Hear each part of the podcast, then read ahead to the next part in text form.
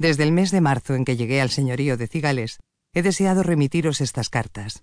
Cartas que escribí cuando niña a nuestra madre, cuando fui reina de Hungría a Margarita de Austria y cuando fui gobernadora de los Países Bajos a mi hermana Leonor, reina de Francia.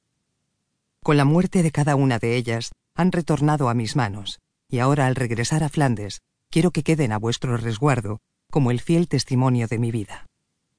Nada más os habrá de quedar de mí, y no habrá tampoco mejor cofre que vuestras manos y vuestro corazón para guardarlas. Os las envío para que las conservéis como el mejor de los recuerdos que puedo dejaros, porque en ellas está descrita mi vida, la que he vivido hasta hoy, en que me encuentro devastada. Para mi sobrina, Juana de Austria, regente de España, irán destinados todos mis libros de música, y para mi sobrino, el rey Felipe II, todas mis obras de arte y mis alhajas. Hace tiempo que les prometí que serían para ellos, y ya es hora de dar cumplimiento a las promesas. Este año del Señor de 1558 ha sido el peor de todos. El 18 de febrero, al marcharse Leonor ante mis ojos, me dejó en la más completa de las soledades. Y hace tan solo veinticinco días, al morir en Yuste nuestro hermano entrañable, he quedado sola definitivamente. Tan sola como no lo he estado nunca ni siquiera cuando murió mi esposo Luis II de Hungría y quedé viuda. De mis afectos cercanos tan solo me quedáis vos y Fernando, pero vos os encontráis detrás de la verde frontera que divide el Duero, a muchas jornadas de viaje de aquí, y nuestro hermano Fernando, emperador desde el 12 de septiembre de 1556, en que Carlos abdicó su corona en él y cargo que asumió el 12 de marzo de 1558, vive en Viena. ¿Será que la soledad me hace sentir que voy desfalleciendo cada día un poco más?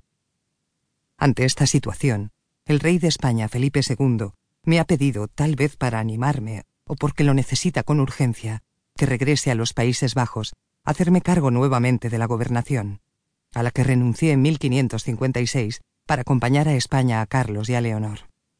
Desde entonces, los tres hermanos fuimos inseparables.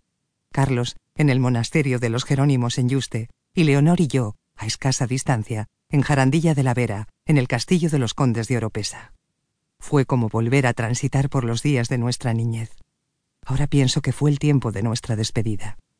Pero desde que murió Leonor, vivo en el señorío de Cigales, una villa rodeada de viñedos, huertos y trigales, en el palacio de los condes de Benavente, en la soledad más absoluta. Demasiado débil y melancólica voy sin fuerzas y con los días, preparando mis arcones para el viaje partiré hacia Flandes nuevamente, porque ya nada me retiene en España. Todos a los que he amado han partido, y vos, hermana mía, pertenecéis a Portugal. Os debéis a vuestro reino.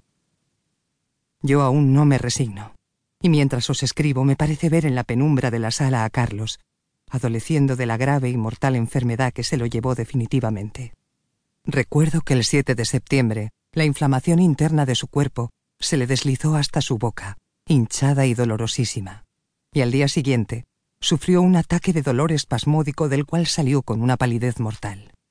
No obstante todos sus dolores, el 9 de septiembre oyó la lectura del codicilo de su testamento, frente a los testigos, don Luis Méndez de Quijada, fray Joan Regla, don Garcilaso de la Vega y Guzmán, el juez de su majestad, don Francisco de Murga, sus médicos don Cornelio de Barsdorp y don Enrique Matisio, y su ayuda de cámara Guillermo de Mal.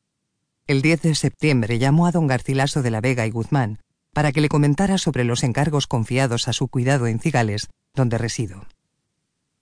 En esos días recibí en dicho señorío, en el Palacio de los Condes de Benavente, la visita del arzobispo de Toledo, Bartolomé de Carranza y Miranda, dominico ordenado con ese cargo el 27 de febrero de este año, en el convento de Santo Domingo de Bruselas, y que había sido hasta esa fecha consejero del imperio en Flandes. Recién arribado, llegó para rogarme con grandes exhortaciones que me hiciese cargo de la gobernación de los Países Bajos. No había consentido en la propuesta, fundamentada en las dolencias y tristezas que me abstraían de las cosas del mundo y me dejaban absorta ante las cosas del cielo.